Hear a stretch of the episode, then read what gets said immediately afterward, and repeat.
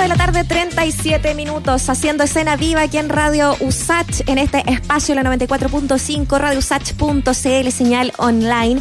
Momento para hablar de ilustración. Ilustración chilena, que sabemos goza de muy buena salud. Y hoy día, justamente, tenemos la oportunidad de eh, promocionar también el taller de ilustración que está a través de Cultura Conecta, junto a la querida Maliki, artista visual, pintora, historietista chilena. Marcela Trujillo nos acompaña hasta ahora en escena viva. Bienvenida, Maliki, un gusto que estés con nosotros. ¿Cómo estás? Hola chiquillos, bien, ¿y ustedes cómo están? Gracias por invitarme. Al contrario, contento de hablar contigo. Y, yo te quería preguntar, Maliki, no sé si era como un lugar común, pero bueno, eh, tiene que ver también con tu oficio, ¿no? ¿Alguna reflexión sobre la partida de Kino hace tan poquitos días? Sí, me, llamaron varias eh, de varios medios, pero justo estaba ocupada y no podía hacer nada porque tenía clases. Pero, pero sí, pues, eh, Kino es un hito en la vida de muchas personas, de muchas eh, personas que hacen ilustración y cómic y de muchas personas, todas las personas que lo, leyeron cuando chico.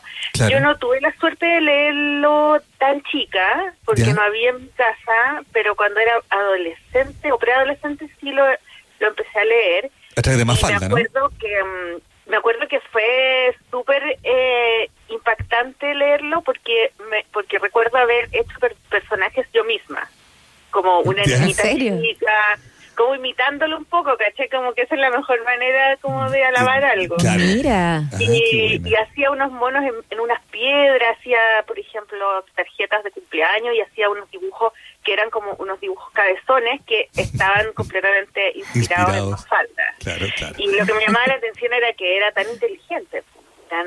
Sí, que todos todos sus amigos eran eran como que representaban un tipo de persona que uno conocía. Y, y eso con el tiempo fue mutando en que uno de repente como que se transformaban en verbo, era como, no, es que me puse un poco Susanita o Felipito, como que todos sabíamos los códigos de lo que se trataba Manolito cuando se aparecía en los sueños, no, es que tuvo un sueño un poco Manolito, como que eso se transformó como parte de la del lenguaje en nuestra casa, con las amigas y todo. Eh, pero creo que el, la, lo que deja Kino es súper importante porque no solamente Mafalda, sino el, el tipo de humor, o sea, la reflexión mm. eh, crítica de la sociedad, de la política, de las costumbres, eh, de las relaciones humanas. Entonces eso es, fue súper bueno porque nosotras nosotros teníamos como referente Condorito, ¿cachai? Y Condorito era muy chistoso y todo, pero Condorito estaba siempre como burlándose de los defectos de los demás. En cambio, eh, Kino eh, hacía más reflexión crítica y con humor. Y eso yo creo que eh, es No, y interpelaba... Es otro nivel, ¿cachai? Es un sí, pues interpelaba directamente además a los momentos políticos. Oye, Marcela, y eso, espérate, e, e, esos primeros dibujos que tú empezaste a hacer imitando a Kino, imitando a sus personajes, ¿fueron de los primeros que hiciste tú como eh, eh, a propósito de, de, tu trabajo visual, de tu trabajo de, pintura, de, cómic, cuando chica?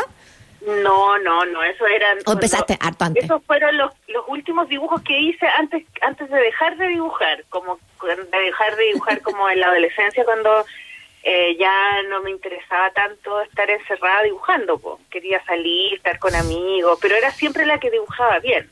O sea, yo empecé a dibujar cuando era muy chica, cuando tenía, no sé, cinco, cuatro, cinco años, son los primeros dibujos que tengo porque están, me los guardó mi mamá. Entonces yo leía muchas historietas, leía La Pequeña Lulú, El Pato El Condorito, Tío Rico, eso. Pero más falta lo leí más mayor, más, como en la preadolescencia. Es que igual era loco lo de... Era mucha historieta.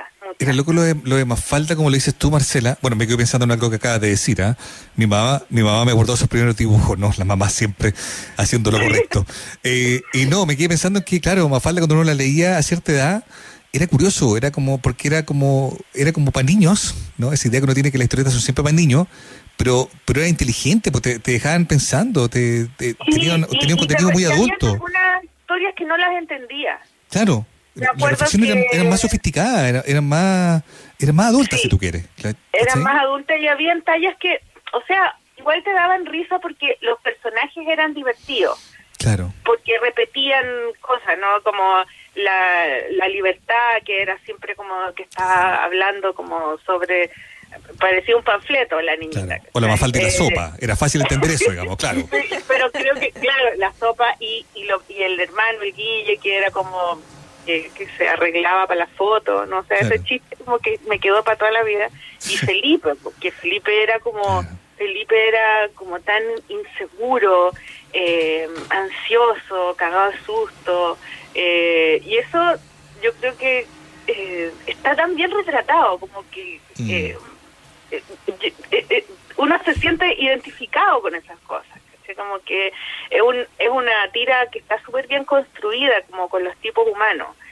Y, y eso me acuerdo que, que yo traté de hacer algo así, pero no, no, no sé si hizo un cómic, pero hacía los personajes.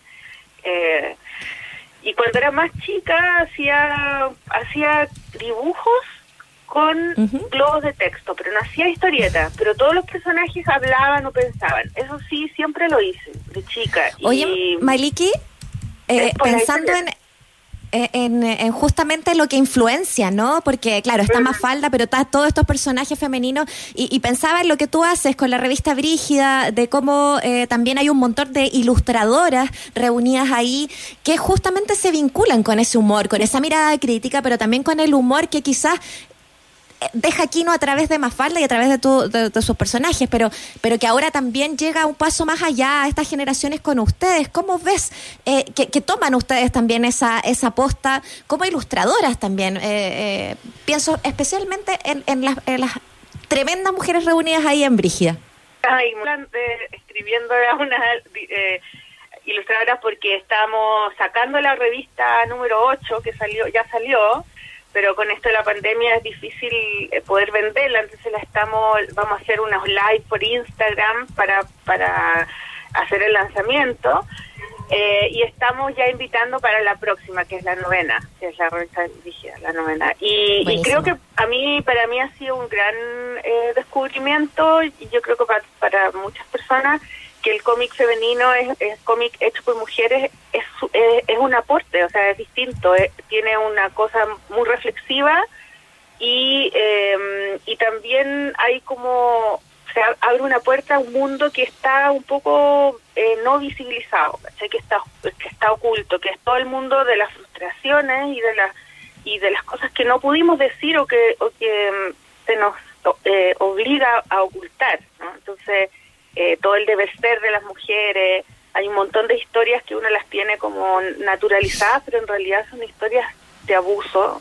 A mm. veces son historias de falta de amor propio o a veces son historias como...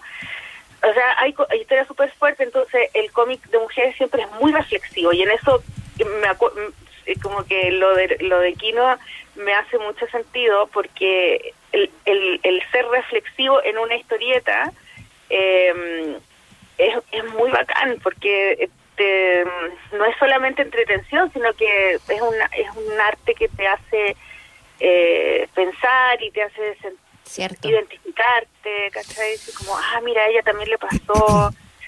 es heavy. yo recién mm. participé en un libro el año pasado, en el libro Drawing Power, que es un libro que editó Diane Numin en Estados Unidos y invitó a 60 autoras, dos dos de ellas latinoamericanas, la Power Paola y yo.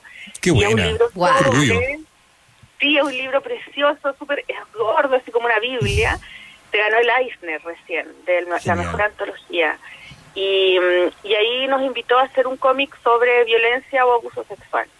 Son 60 historias. Qué buena. Y, mm, y es súper bonito. Y claro, ese es como directo ese tema.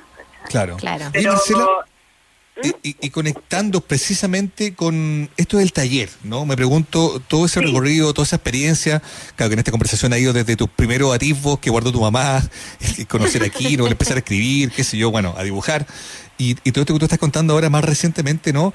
Em, ¿Cómo se traduce en esto de enseñar, en estos talleres? ¿De qué tratan? Cuéntanos para que la gente eh, actualmente pueda saber. Bueno, yo ahora estoy terminando un taller, de hecho esta semana es la última clase y fue de cómic autobiográfico y, ha sido una súper bonita experiencia porque em, yo, yo empecé a hacer cómic em, como por, por, eh, eh, por necesidad, como que necesitaba contar esa historia.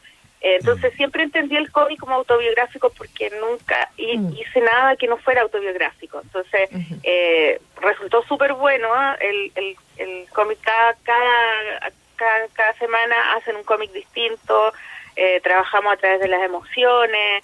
eh, les muestro trabajos de autores internacionales, eh, nacionales, latinoamericanos y también hago videos que se los mando para que los vean después y, y luego este en esta sex, en la que en la que viene en la etapa que viene que es que eh, es en octubre noviembre por ahí voy a hacer un taller de ilustración en acuarela que hay muchos eh, muchos dibujantes que después trabajan sus cómics en acuarela o también quieren pintar en acuarela y, y la acuarela también es algo que yo llegué así como más tarde, que lo estudié en una escuela en Nueva York, que me metí a una clase de acuarela donde na- nadie te enseñaba nada, pero habían, no sé, 80 personas pintando. Y tú te mirabas cómo pintaban los demás y así aprendí. N- nunca había nadie que me dijera cómo hacer las cosas, pero había muchas personas pintando. Entonces, em, parte de mi trabajo como artista visual es hacer acuarelas y siempre estoy haciendo acuarelas. Me encanta pintar con acuarela porque encuentro que es mucho más fácil que el acrílico, ¿cachai? Oye, pero aquí en este taller, eh, eh, este el a- taller. Eso, va, va a ser a distancia, me imagino, eh, eh, todo a través de la página de romeroycampbell.cl. Eso, eh, me imagino que va a cambiar un poco la- las cosas, pero ahí como para ir cerrando también, Maliki, eh, aprovechar de, de invitar a quienes quieran unirse eh, a este taller, lo, lo pueden hacer a través de la página. Sí, lo pueden hacer a través de la página. Yo trabajo harto también con videos que voy mostrando y trabajo también con eh, mostrando trabajos de otros artistas. Y, Fantástico.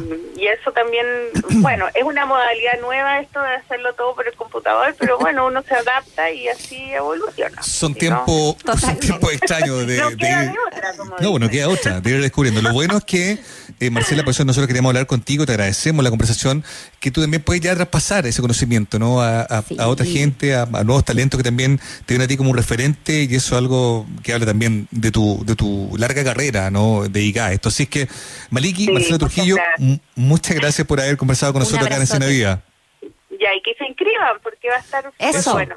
De todas maneras, muchas gracias. Ya, un Cultura beso, Conecta. que estén bien. Chao, Abrazo, gracias, Marcela. chao.